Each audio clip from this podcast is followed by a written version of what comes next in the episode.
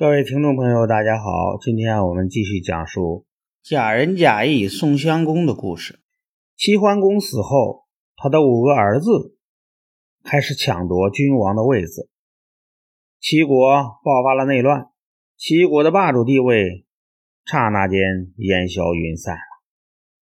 齐国内乱时，公子昭走投无路，就想起父亲嘱咐的话：大难之时。可以请宋襄公相助。于是公子昭逃到了宋国。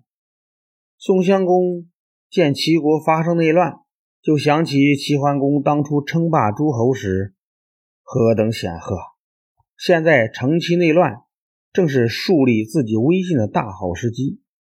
于是宋襄公号召各国诸侯出兵，一起送公子昭回国当国王。把树雕易牙这些烂臣贼子杀死，将公子无鬼赶下台来。宋襄公的号召力不大，只有三个小国出兵跟他攻打齐国。公子赵被拥立为齐孝公。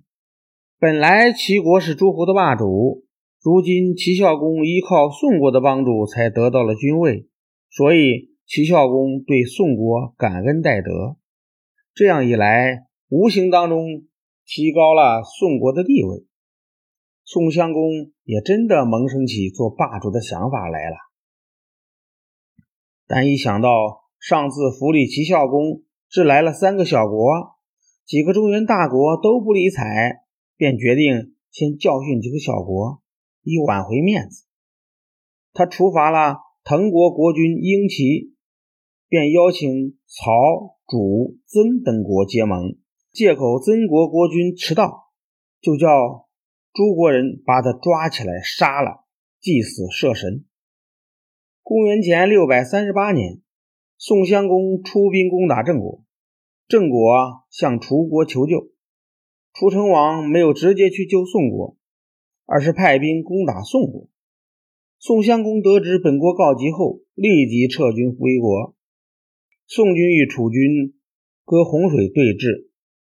过了几天，公子穆仪看到楚军准备渡河，连忙对宋襄公说：“兵贵神速，此时趁敌军没有渡完河的时候发起进攻，一定能战胜他们。”宋襄公摇头说道：“宋是个讲仁义的国家，怎么能趁人家渡河时与人开仗呢？”那样岂不是太不仁义了吗？说着说着，楚军已经全部渡过洪水，正在列队摆阵。公子木仪又对宋襄公说：“楚军已经过了洪水，趁他们脚跟未稳，赶快杀将过去。楚军一定战败，此时不动手，恐怕就来不及了。”宋襄公不高兴地对木仪说：“这怎么行？你太不讲仁义了。”人家队伍没排好，怎么能乘人之危呢？一会儿的功夫，楚国兵马已经排好了阵势。接着擂响了战鼓，楚军排山倒海般杀向宋军。宋军哪里抵挡得了？纷纷败下阵来。宋襄公见状，跳上一辆战车，仗剑指挥，一阵乱箭射来，腿上中箭负伤。一阵乱箭射来，宋襄公腿上中箭负伤。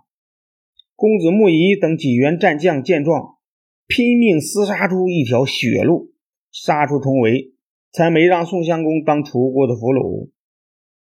宋襄公率领残兵败将回到国都商丘，宋国百姓议论纷纷，都埋怨他不该和楚国交战，更不该采取那种发打，更不该采取那种打法。这些话传到宋襄公那里，他还不服气，气愤地说：“君子要讲仁义，不能在对方有危险的时候攻击他们，不能碰到受伤的人再去伤害他，不能捕捉头发花白的老兵做俘虏。”穆仪气愤地说道：“打仗就是为了打败敌人，如果在敌人面前讲仁义，就不要打仗；如果碰到老兵不抓，”就只有当别人的俘虏了。宋襄公志大才疏，又好大喜功，刚愎自用，最终自取失败。宋襄公因为箭伤过重，过了一年就死了。